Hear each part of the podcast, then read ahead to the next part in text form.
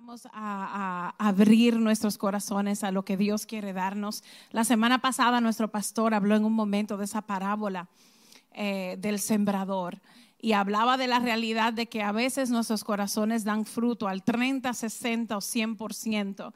Y al pensar en esa parábola en Isaías 5, la verdad es que, que nuestros corazones no tengan impedimento para que ese fruto, esa semilla de Dios pueda dar fruto. Entonces, simplemente abre tu corazón esta mañana. Abre tu corazón esta mañana, Padre, gracias. Señor, gracias porque tú hablas. Gracias, Señor, porque tú no estás en silencio absoluto. Señor, aparte de nosotros en lo que la vida se va viviendo. Señor, gracias porque no estás lejano. Gracias porque te acercaste en Cristo y permaneciste de cerca con nosotros al darnos tu Espíritu Santo. Gracias Dios porque estás. Ay Señor, y esta mañana pedimos, Padre, quita todo lo que pueda impedir que la semilla de tu palabra dé el fruto máximo en nuestros corazones. Señor, si hay muchos afanes, ayúdanos, Espíritu Santo, ayúdanos ahora a poner todo en pausa y a darte toda nuestra atención. Señor Padre, Señor, que si hay eh, eh, incomodidad en el corazón. Señor, ayúdanos a poner eso a un lado para recibir lo que tú quieres darnos. Quita de nosotros todo, todo, todo, todo lo que impida que esa semilla caiga en buena tierra, eche raíces, Señor, y tenga frutos en nuestras vidas. Espíritu Santo de Dios, abre nuestros oídos espirituales hoy. Abre nuestros ojos a lo que de seguro tú quieres mostrarnos. Ay, gracias Señor porque tú estás aquí. Gracias Señor porque tu luz resplandece. Señor, y todo lo que no es luz tiene que desvanecerse. Espíritu Santo de Dios, paséate en medio nuestro como has hecho hasta ahora y habla a la necesidad de cada uno. Te pido en el nombre poderoso de Jesús. Amén, amén, amén. Amados, se pueden sentar. Qué bueno estar con, con ustedes hoy. Para mí siempre es un privilegio. ¿verdad? Cuando tengo momentos como este, nuestro pastor y su familia, ¿verdad? Están de fin de semana, una muy buenos y merecidos días de descanso. Oramos la paz de Dios eh, sobre ellos, que el Señor en este tiempo recargue sus pilas. Em, y saben una cosa, yo, yo quiero empezar este tiempo con una pregunta.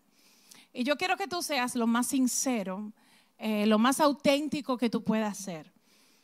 Yo quiero que tú pienses en esto.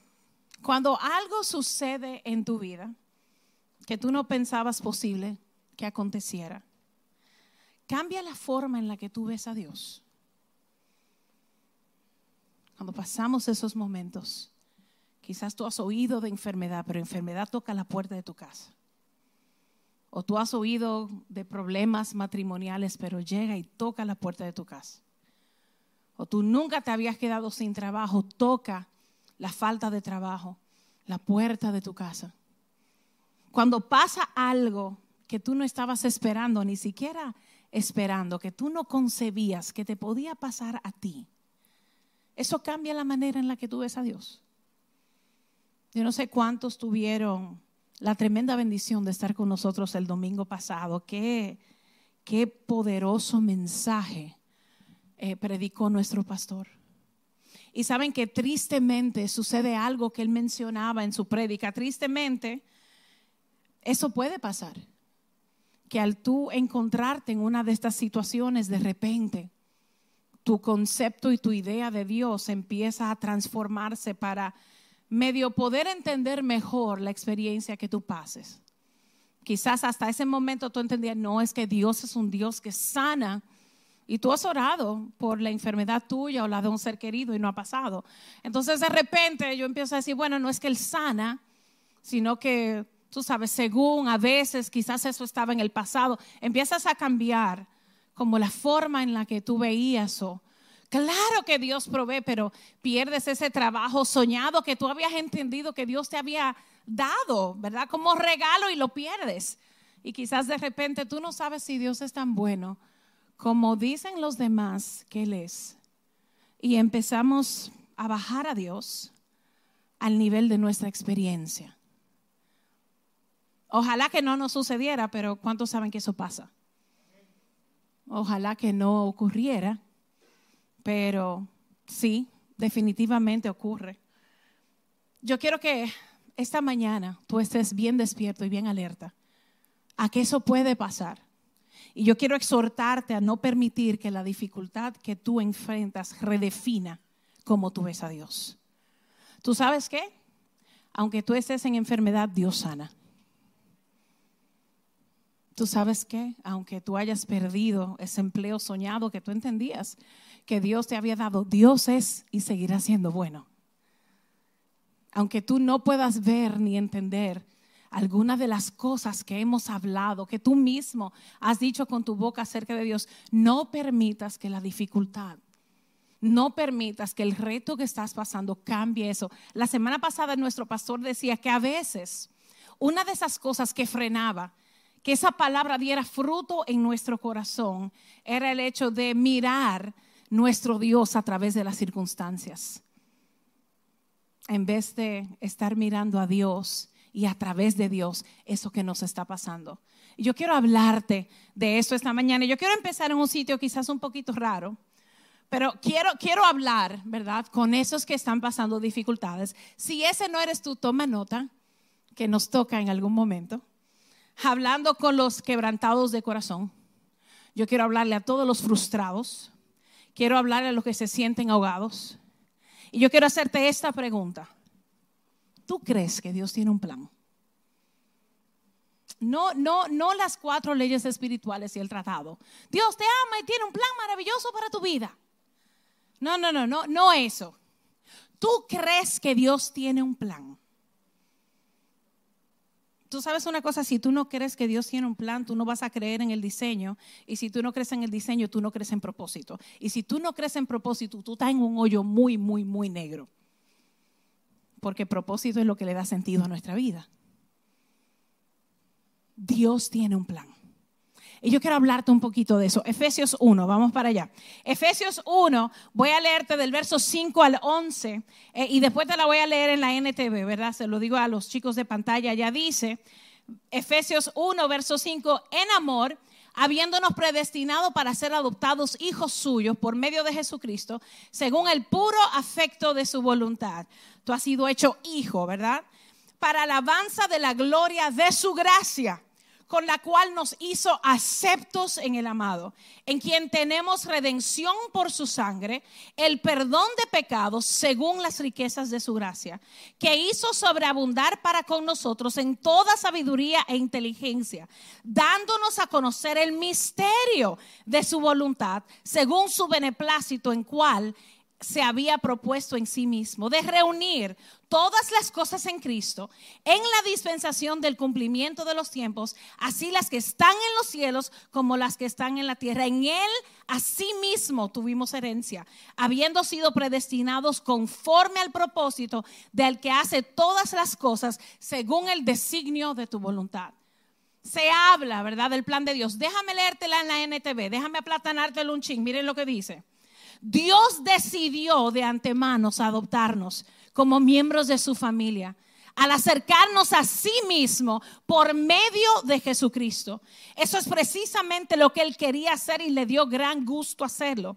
De manera que alabamos a Dios por la abundante gracia que derramó sobre nosotros, los que pertenecemos a su Hijo amado. Dios es tan rico en gracia y bondad que compró nuestra libertad con la sangre de su Hijo y perdonó nuestros pecados. Él desbordó su bondad sobre nosotros junto con toda la sabiduría y el entendimiento. Ahora oye esto, verso 9. Ahora Dios nos ha dado a conocer su misteriosa voluntad respecto a Cristo, la cual es llevar a cabo su propio buen plan. Atención. Y el plan es el siguiente a su debido tiempo, Dios reunirá todas las cosas y las pondrá bajo la autoridad de Cristo. Todas las cosas que están en el cielo y también las que están en la tierra. Es más, dado que estamos unidos a Cristo, hemos recibido una herencia de parte de Dios, porque Él nos eligió de antemano y hace, oye esta última frase, y hace que todas las cosas resulten de acuerdo con su plan. ¿Tú oíste eso? Nosotros cantamos eso, ¿verdad? En tu amor nunca falla. Él hace que todas las cosas obren. Romanos 8:28 nos dice para nuestro bien. Esto dice para su gran plan. Verso 6 te habla de abundante gracia. Tú sabes que Dios ha derramado gracia sobre ti y no derramó un chin derramó abundante. Por eso es que nos dice una porción de la escritura, por gracia, tú recibiste, da por gracia. Porque tienes abundante, tienes muchísima, no se te va a acabar. Ese verso 8 dice que nos dio todas estas cosas y junto con lo que nos dio en Cristo, nos dio todo entendimiento y sabiduría. Y verso 10, Dios reunirá todas las cosas bajo la autoridad de Cristo. Ese es su plan, poner todo bajo los pies de Jesucristo. Y mira ese verso 11. Y Él hace que todas las cosas resulten de acuerdo con su plan. Dios tiene un plan. Dios tiene un plan. Y ese plan de Dios, Él se la va a arreglar para que sea cumplido. Yo no sé cómo. Yo miro todo y yo como que no veo que todo está siendo puesto bajo la autoridad de los pies de Jesús. Todavía no lo veo con mis ojos. No sé cómo vamos a llegar ahí, pero ese es su plan y Él va a lograr eso. La dificultad que atraviesas, la situación que estás manejando, la frustración que tú puedes estar experimentando, no cambia este plan eso que tú estás pasando no cambia en nada el plan de Dios. Y yo necesito que a medida que vayamos caminando juntos esta mañana, tú abraces el verso 11. Ese verso 11 que dice que Él hace que todas las cosas resulten de acuerdo a su plan. Tú sabes una cosa, tu dificultad tiene un desenlace glorioso.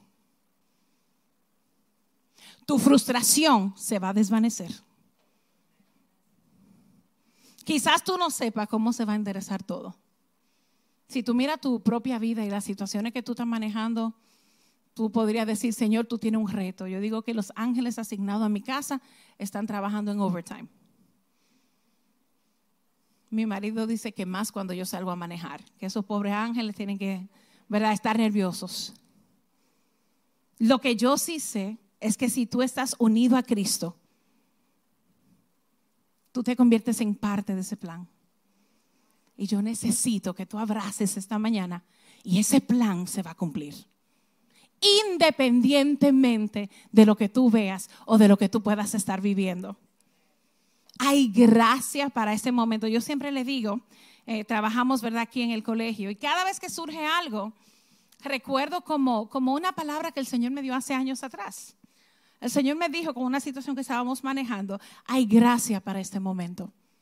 La realidad de que pasan cosas que tú y yo no sabíamos que iba a pasar, pero Dios sí. Y para ese momento preciso, Él ha derramado la gracia que tú necesitas para atravesar el momento y salir con vida. Atravesar el momento y no salir habiendo perdido un brazo o parte de tu corazón sino saliendo con un mayor y más excelente peso de gloria en tu vida. Hay gracia para este momento que tú tienes que manejar. Dios es eterno. Tú sabes que dentro de esa eternidad de Dios, y me encantó porque vi a, a mi hermana Teresa enseñando sobre eternidad, la realidad de que la eternidad está contenida en Dios. No Dios en la eternidad. Dios es tan grande que Él contiene la eternidad. Esa es la razón por la que Él puede estar en tu pasado y borrarlo, estar en tu presente y acompañarte, y estar en tu futuro y asegurarte un fin glorioso. como Él es eterno, el hecho de que ya tu futuro es una memoria para Él, te tiene que dar la seguridad que cuando Él te dice, es que vamos a pasar al otro lado, yo no sé cómo, tú vas a llegar al otro lado. Es que yo no sé cómo Él lo va a hacer. Esa parte como que Él no la comparte mucho. Me encantaría que Él me dijera el cómo. Yo que soy como de esa persona que me gusta controlar las cosas, me encanta controlar las cosas. Y me encanta mandar, dice mi marido. Pero me encanta controlar las cosas. ¿Cómo va a ser todo? ¿En qué momento eso tiene que pasar? ¿Cuándo va a suceder? ¿Cómo vamos a hacer esto? El cómo Dios no nos dice mucho, pero sí nos dice el qué. Y te dice, mi plan se va a cumplir. Y si tú te has unido a Cristo, tú eres parte de ese plan. La Biblia dice en 1 Corintios, el que se une al Señor, uno es con Él. Uno es con Él. Uno es con Él. Y Dios que es eterno. Y nos lo dice Isaías 48. Nos dice, no, no sabes que el Dios eterno es Jehová. La eternidad, tus tiempos están en sus manos. Apocalipsis 1.8, Él es el alfa y la omega. Él está al principio y Él está a tu final. Él estuvo en tu antes, estará en tu después. El Dios que es eterno, que ha visto lo que todavía no ha acontecido, te está diciendo que todo va a resultar para su plan. Que su plan se va a dar. Amados, yo no sé ustedes, eso a mí me consuela. Dios estuvo antes y estará después. Y qué increíble que entonces Él da la gracia que tú y yo vamos a necesitar ahora y mañana. Y pasado mañana. Gracia. Y nuestro pastor ha hablado de esto tanto en las últimas semanas. Favor inmerecido. Me encantó que en un momento Él dijo, la gracia es la misma sustancia de Dios derramada sobre nuestras vidas. Sabemos que por gracia somos salvos, ¿verdad que sí? Sabemos que no hay nada que nosotros podamos hacer para lograr nuestra salvación, que es una completa falsedad, que al final de tus días tú vas a estar parado delante de Dios, hay una balanza, ponen todo lo bueno, todo lo malo, y si todo lo bueno pesa más que lo malo, entonces tú entras. Sabemos que eso es falso. Sabemos que hay un solo camino, una sola verdad. Sabemos que es por la fe esa fe de decir, sí, voy a creer, entonces viene su gracia. Y en la gracia tú y yo somos salvos. Pero ¿qué tal si yo te digo que yo creo que hasta ahí no tenemos problema? Sabemos que si estamos aquí, estamos aquí por gracia. Mi pregunta es, ¿sabemos que la gracia no termina su función cuando nos convertimos? Que si bien la gracia te trajo hasta aquí, la gracia te sostiene hasta el final del camino. Tú sabes que, luchamos con eso, ¿verdad? Entendemos que si algo pasó antes de Cristo, como que fácilmente, claro que el Señor perdona eso. Y por alguna razón podemos pecar después. Y como estar luchando con, ay, es que yo no sé, porque yo sabía, lo hice con conciencia, antes era con ignorancia. Hay perdón para eso también. Hay perdón derramado al punto de que el pecado no debe ser un problema. Porque el pecado ya fue solucionado. Asimismo la gracia te trae hasta este momento, te da acceso a todo eso, pero es la misma gracia de Dios que te sustenta. Esa gracia, y oye esto, no es un mero efecto de su misericordia. No es solamente es lo que permite ese pleno perdón que Dios da. Ese la gracia es un resultado de un precio que se pagó. Se pagó un precio para que gracia pudiera ser derramada sobre ti y sobre mí. La justicia de Dios tenía que ser cumplida y la palabra de Dios dice que por cuanto todos pecaron, todos van a morir y Él murió. Él desgustó de la muerte para que tú y yo no tuviéramos que hacerlo. La gracia es el resultado de la obediencia de Cristo hasta la cruz. Quiero recordarte que la gracia nos da varias cositas. Y nada más estoy empezando. La gracia te da pleno perdón. La gracia nos justifica. La gracia nos consuela eternamente. Salmos 35, su gracia dura toda la vida. En la noche puede haber lloro y en la mañana viene la alegría. Esa es la gracia, dura toda la vida. ¿Tú sabías que es posible crecer en gracia? Primera de Pedro 3:18, búscalo. Antes bien, creced en la gracia y el conocimiento de nuestro Señor y Salvador Jesucristo. A Él sea la gloria hasta y hasta el día de la eternidad. Crecer en la gracia. Tú sabes que mientras más tú le conoces, más creces en gracia. Tú sabes que es un, es un resultado de andar en relación con Él. A mayor conocimiento, mayor gracia. Hay una medida de gracia hoy que tú puedes conocer que tú no conocías ayer. Y mañana habrá otra que no conociste hoy. Es posible crecer en gracia. Yo quiero hablarte un poquitito de eso esta mañana. Segunda de Corintios 12, yo quiero que lo busquemos. Sé que es un pasaje que todos conocemos. Es un pasaje súper controversial. Pablo empieza a hablar de una revelación que él tuvo. Pablo ascendió al cielo. Él dice, yo no sé si fue en el cuerpo o si fue en el espíritu, pero yo sé que subí. Y yo sé lo que escuché. Y entonces Pablo dice, pero parece que para que yo no me engrandeciera mucho, estoy luchando con algo. Dice, estoy luchando con algo. Es el aguijón el de la carne de Pablo. Muchísimos estudiosos dicen quizás es una enfermedad. Quizás tenía que ver con el hecho de una ceguera con la que él estaba luchando, estaba teniendo tremendos problemas a niveles de visión o algo que no entendemos. Pero yo quiero que tú veas lo que pasa cuando Pablo ora al Señor en cuanto a eso. Segunda de Corintios 12, 9. Y déjenme leérselo primero aquí para entonces eh, leerle otra versión. Segunda de Corintios 12, 9. Miren lo que dice. Y me ha dicho, bástate mi gracia. Bástate mi gracia. La NTV dice, mi gracia es todo lo que necesitas. Alguien dijo, y me encantó este autor, que Dios no le estaba diciendo que no que Dios le estaba diciendo, tu respuesta viene a través de la gracia. Tú sabes que a veces Dios no remueve las cosas, pero te da la gracia que tú necesitas para tratar con eso. Tú sabes que quizás tú estás orando, Señor, quítame ese jefe tan malo. Y lo que Dios te está dando es una gracia para tú poder manejarte con esa persona y ser luz para su vida.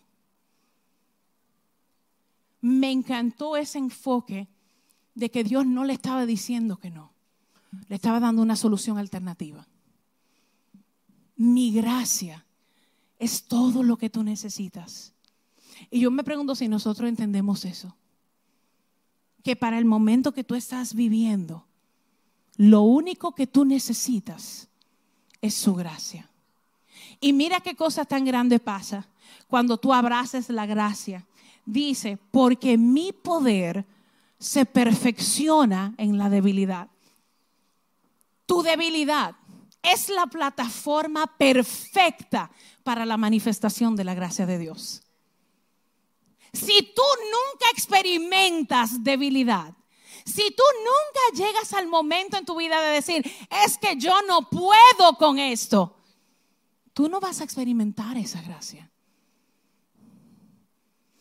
La necesidad crea, hace la tarima para que la gracia salga al escenario. Y cuando Pablo entiende la respuesta de Dios, mira cómo termina ese verso. Por tanto, dice, ah, pero si eso es así, de buena gana me gloriaré, más bien, más bien en mis debilidades, para que repose sobre mí el poder de Cristo. La NTV me encanta, dice, así que ahora me alegra jactarme de mis debilidades para que el poder de Cristo pueda actuar a través de mí. Hay un momento donde Pablo dice, ah, pero entonces qué bueno. Él entiende el cambio de enfoque, el cambio de perspectiva que Dios le da. Qué bueno entonces, porque aquí donde soy débil, entonces tu poder va a actuar en mí. Y yo no sé tú, yo quiero que su poder actúe en cada aspecto de mi vida. Y, es que si miramos de cerca nuestras vidas, nosotros somos débiles. Es que si miramos de cerca nuestras vidas, a veces las situaciones nos manejan a nosotros, entonces, en vez de nosotros manejar nuestras situaciones. Qué tremendo que cuando tú eres débil, tú le estás dando a Dios la tremenda oportunidad, si tú quieres, de que su gracia se manifieste. Por eso es que Pablo termina el verso 10 diciendo, porque cuando soy débil y su gracia actúa en mí, entonces soy fuerte. Yo no sé lo que tú estás manejando, tú puedes con eso. Yo no sé con lo que tú estás luchando, tú puedes con eso. Yo no sé cuál era, es que yo no trabajé para esto. Tú puedes con eso. Porque si estás débil, su gracia que ya ha sido derramada sobre ti se manifiesta. Y yo creo que cuando hablamos de crecer en gracia, como dice segunda de Pedro, quiere decir ir reconociendo en nuestras vidas eso más y más y más hasta que lleguemos a la tremenda postura de entender que absolutamente todo en nuestras vidas lo podemos manejar porque tenemos su gracia. A mí no me gusta el dolor. A mí no me gusta como el sufrir. Yo creo como que eh, alguien podría decir, hay gente como que no está hecho por eso. Mira, nadie está hecho para eso. Nadie está hecho para eso al punto de que cuando Él redime todas las cosas, la palabra de Dios dice que no habrá llanto, ni dolor. Que Él va a enjugar cada lágrima que sale de tus ojos. Qué increíble saber entonces que en medio del mundo que nos ha tocado vivir, donde tristemente hay aflicciones hasta que Él venga, hay una respuesta para la aflicción y la respuesta no es necesariamente quitarla de tu vida. A veces la respuesta es derramar su gracia sobre ti al punto de que tú la manejes y termines cambiando el valle de lágrimas, como dice Salmo, en una fuente. Hay gracia para eso. Hay gracia para eso. ¿Saben una cosa? Yo oí una anécdota de Dante Gebel que me encantó. Y se las voy a resumir está una familia pequeña y el papá es multimillonario. La familia es el señor, su esposa y su único hijo. Y empieza una guerra y el hijo ya de 18 años se va de voluntario a pelear una guerra. En ese tiempo la mamá se enferma y muere. El papá se queda solo en lo que su hijo está en la guerra. Y el papá era un gran coleccionista de arte. Tenía muchísimos cuadros. De los pintores más famosos, Van Gogh, Picasso, Monet. Dice que él coleccionaba esta arte y así más o menos se consolaba en la ausencia de su hijo esperando que él regresara, pero le llegó la carta que ningún padre quiere recibir, diciendo que su hijo ha muerto en la guerra. El hombre se sume en una depresión tremenda y unos meses después la guerra termina y llega un soldado que era compañero de su hijo a su casa.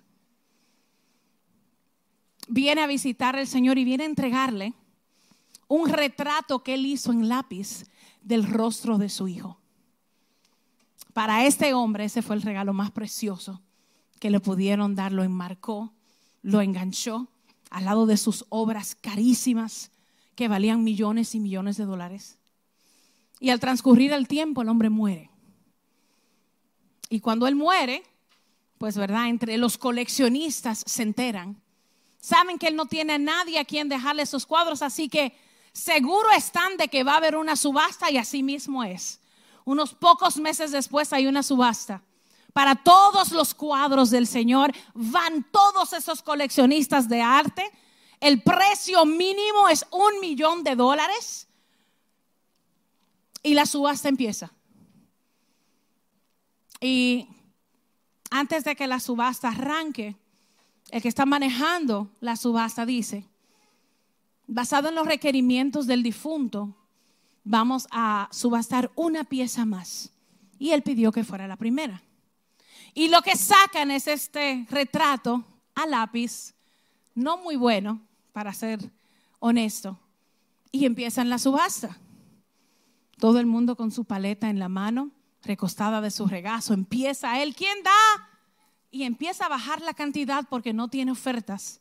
Hasta que finalmente un señor atrás, ya medio viejito, se ve que no es del mismo estatus social de los que están ahí, levanta su paleta y dice, Señor, yo quiero ofrecer 15 dólares por el retrato. Yo fui el jardinero de esa casa y amé a esa familia. Y eso es lo único que yo tengo. Ni modo, se le vende el retrato del hijo al jardinero y los demás están listos ya, esperando que saquen la próxima pieza. Él da con el martillo a la subasta y dice, la subasta ha terminado. Imagínense cómo se ponen todo lo que asistieron. Algunos pagaron boletos aéreos para poder llegar ahí. Y cuando preguntan, pero ¿qué ha pasado? Él dice, bueno, es muy sencillo. Las instrucciones del difunto son las siguientes. El que se lleva el cuadro del hijo se lo lleva todo.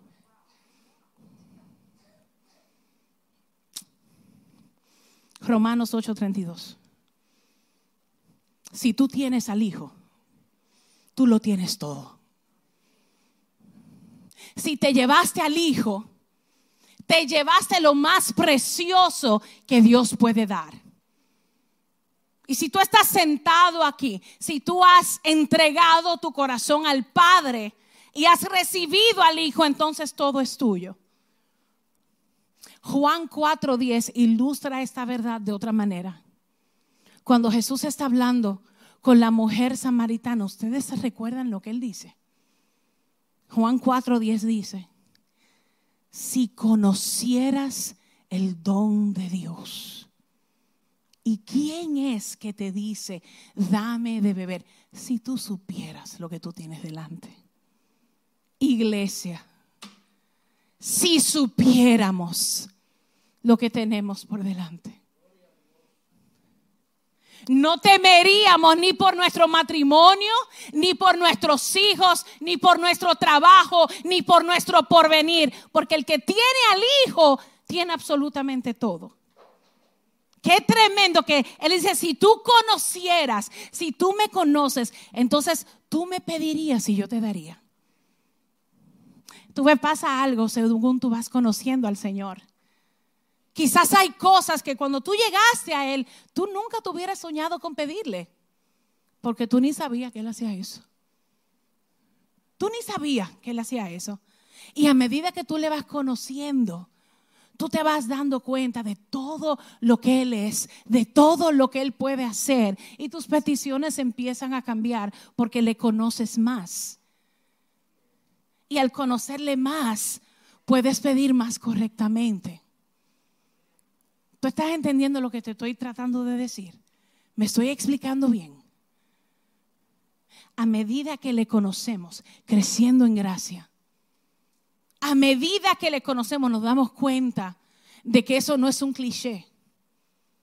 Es que si Él no escatimó ni a su propio Hijo, ¿cómo no te dará con Él todas las cosas. Todas las cosas no necesariamente incluye una jipeta, un matrimonio perfectos e hijos que anden por el librito.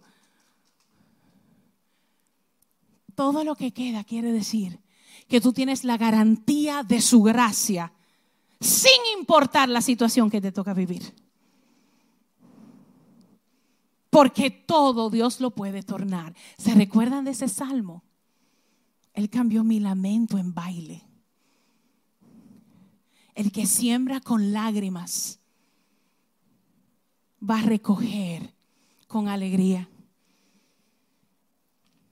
Sabes que Él tiene un plan, que sin importar lo que estás viendo, sus promesas son verdad. Por favor, no te dejes engañar. No te dejes engañar. No modifiques lo que tú has aprendido de Dios para que quepa dentro del pequeño marco de la experiencia difícil que tú estás viviendo. ¿Saben qué? Estamos en peligro, ¿verdad?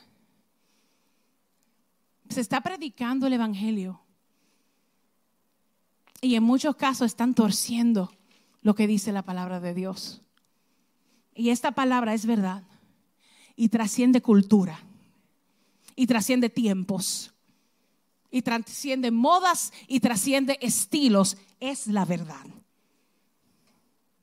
Es la verdad. Completa y absoluta de Dios. Es la verdad. Es increíble porque en Judas 4 habla de que hay aquellos que toman esta gracia y la convierten en libertinaje.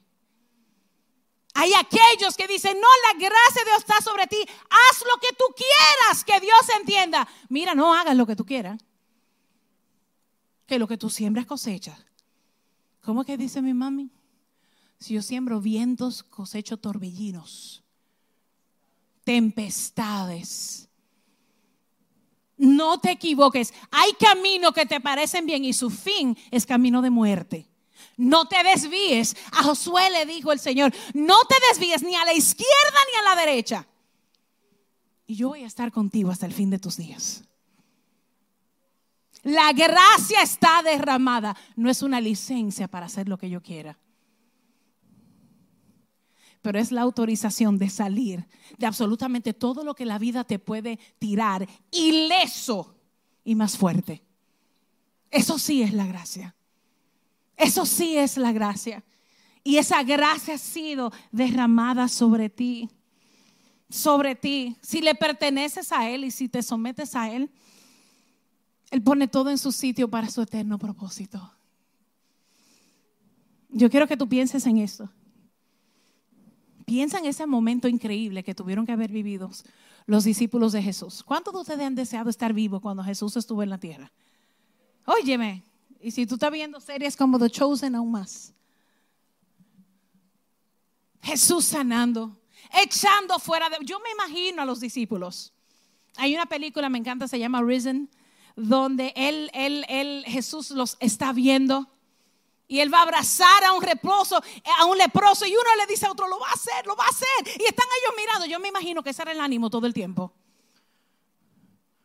Lo va a hacer. Ven, a ver, ven a ver lo que él va a hacer. Señor, y sanidades. Y demonios echados fuera. Y respuesta a los fariseos. Y justo cuando tú piensas que él es tranquilo, voltea una mesa. Imagínatelo. Imagínatelo. Entonces imagínate el mismo hombre arrestado, torturado y muerto. Y de repente, él deja de ser el Mesías que dijo Pedro que él era en Mateo 17 ¿quién tú dices que yo soy? Yo creo que tú eres el Cristo, el Hijo del Dios viviente, para que tiempo después, ni 48 horas después, perdón, ni 72 horas después, estuvieran caminando dos discípulos y se les reúne a su caminata un forastero y le cuentan de lo que ha pasado con Jesús, un profeta. La experiencia los llevó a bajar a Dios de nivel. Ya Él no es el Mesías. ¿Cómo que tú eres el único de Jerusalén que no sabe lo que ha acontecido? Había un varón poderoso en Dios, Jesús el profeta. Él no era el Mesías 72 horas antes.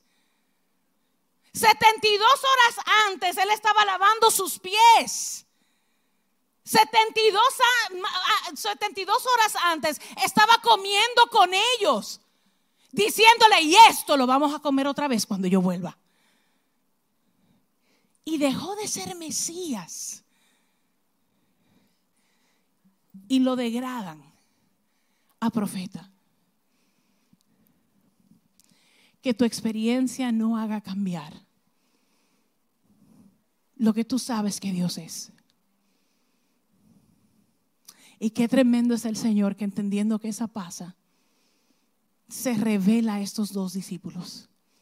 Y ellos se dan cuenta que el profeta no es un profeta, es el Mesías. Es uno que estuvo muerto y ahora está vivo para que tú y yo vivamos para siempre.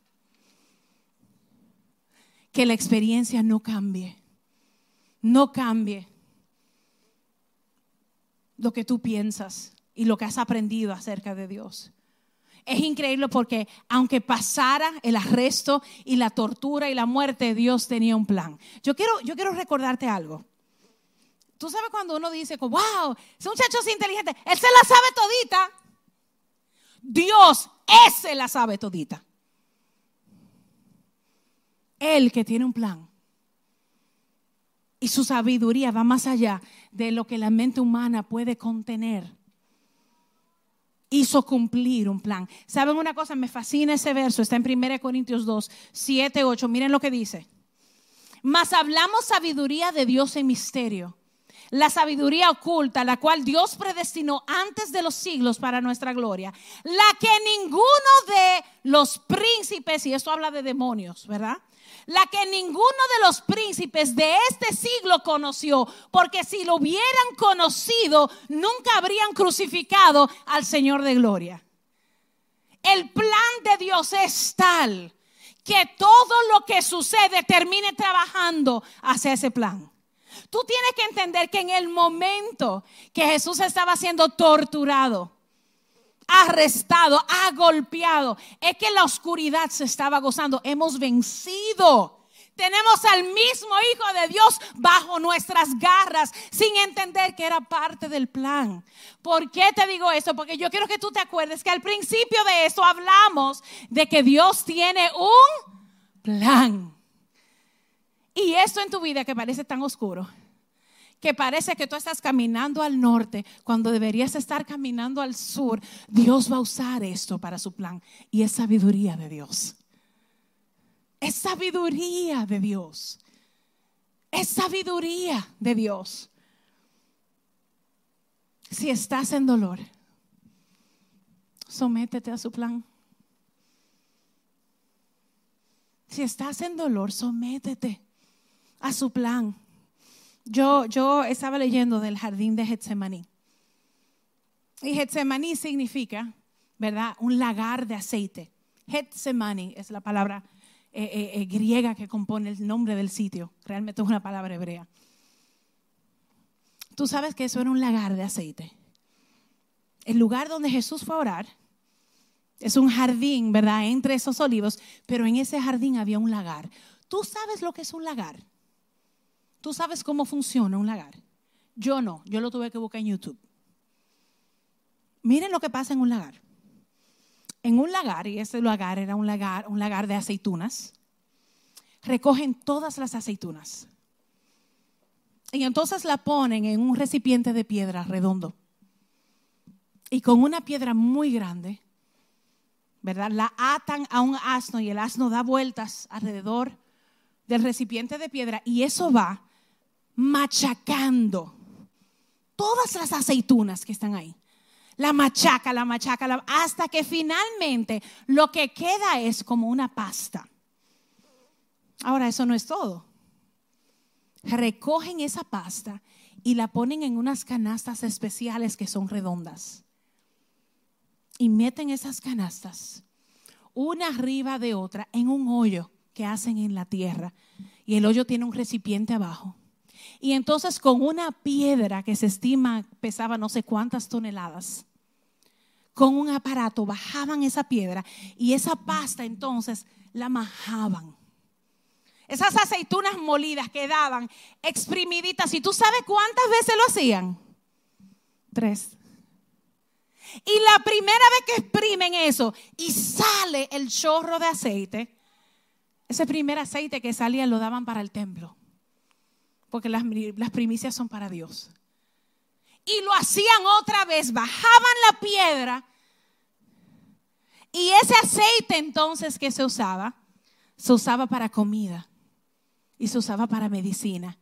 Era un aceite de menor calidad cada vez y la tercera vez que la bajaban, pues ese era el aceite que usaban para lámparas y demás. ¿Tú crees que es una coincidencia? Que Jesús ora en Getsemaní al lado de un lagar. Tú sabes quién estaba siendo majado. ¿Quién en ese momento? Y ese es el momento que Hebreos nos habla de que el Hijo aprendió obediencia. En ese momento de angustia, donde Él empieza a decir, Señor, si es posible, pasa de mí esta copa, pero no mi voluntad, sino la tuya. Lo otra vez, él va donde sus discípulos los encuentra durmiendo, regresa. Señor, no lo que yo quiera, sino lo que tú, pero si hay una forma de evitar esto, por favor. Segunda majada, vuelve a donde los discípulos y vuelve otra vez a orar y tres veces te dice que la angustia era tal que sudó sangre. Tú sabes que eso tiene un nombre. Eso es una condición de extrema ansiedad donde los capilares de la frente se rompen y entonces la sangre se mezcla con el agua. Tú tienes que tener un nivel de ansiedad y angustia allá arriba para que eso suceda. ¿Y por qué yo te estoy diciendo esto? Sométete a su plan. ¿Tú sabes por qué? Porque después del proceso donde te machacan y te exprimen, lo que va a salir es oro. Dios tiene un plan. ¿Y tú de verdad crees que Él te va a dejar como una aceitunita tomaja? Eso es lo que Él hace. Él sometió su voluntad a Dios. Si tú estás frustrado, somete tu voluntad al Señor. Si tú estás frustrado porque las cosas no se están dando como tú quieres o como tú entiendes que tú has trabajado para lograr, sométete. El hijo aprendió obediencia. Y dice que como él se humilló hasta lo sumo, Dios se lo exaltó y le dio un nombre que es sobre todo nombre. Yo no sé tú, pero yo pienso que y antes yo no creo que yo podía decir eso, pero yo puedo pasarlo todo, pero con Él. Con Él. Con Él. Y tú sabes una cosa, tú puedes pasarlo todo. Con Él. Su gracia es todo lo que tú necesitas. Pablo le da unas palabras a Timoteo en segunda de Timoteo y le dice, esfuérzate en la gracia. Y alguien diría, pero es contradictorio. No, no, no, no. Es que esto conlleva ciertas decisiones para que la gracia se manifieste en nuestras vidas. Tú sabes que este tiempo y particularmente tiempos intensos de dolor nos ponen apáticos. ¿Te ha pasado? Es como que, eh, nada, nada. ¿Y tú quieres o hamburgues? Eh. ¿Y tú quieres tal cosa, tal cosa? Eh. Una apatía, una indiferencia que hasta puede afectar nuestra respuesta a Dios. Ojalá que no te pase, a mí me ha pasado, que tú te pones como apático, como indiferente. Y tú sabes una, déjame compartir este, déjame compartir este último verso con ustedes. Romanos 12, 11 dice, lo que requiere diligencia, no perezosos, fervientes en el espíritu, sirviendo al Señor. Tú sabes que crecer en gracia requiere diligencia. Requiere una respuesta afirmativa a lo que Dios va a hacer. Y te dice, Romanos, en lo que requiere diligencia, no seas perezoso, no seas vago. No permita que la indiferencia y la apatía te alejen de lo que Dios quiere hacer. Y te dice, si no, sean fervientes. ¿Tú sabes lo que es ser ferviente? Oigan la definición de ser ferviente. Ferviente es hervir hasta que se salga de la olla. Piensa en leche. ¿Tú has puesto a calentar leche? ¿Qué pasa con la leche cuando hierve? ¿Verdad? Sube, sube, sube hasta que se derrama. Eso es fervor. Te dice, déjame leértelo otra vez. En lo que requiere diligencia, no perezosos, fervientes en espíritu. Yo quiero que fervientes en el espíritu. Nosotros nos pongamos de pie y entreguemos nuestra voluntad al Señor. Yo quiero que fervientes de espíritu, tú puedas admitir tu necesidad para que la plataforma de la manifestación de la gracia sea abierta. Y yo no sé cómo sucede. Yo sé que cuando podemos admitir nuestra necesidad y la respuesta que Dios le dio a Pablo es la misma para nosotros. Mi gracia es todo lo que necesitas. Tú entras a la presencia del Señor débil y tú sales fuerte. Y eso es lo que va a pasar ahora.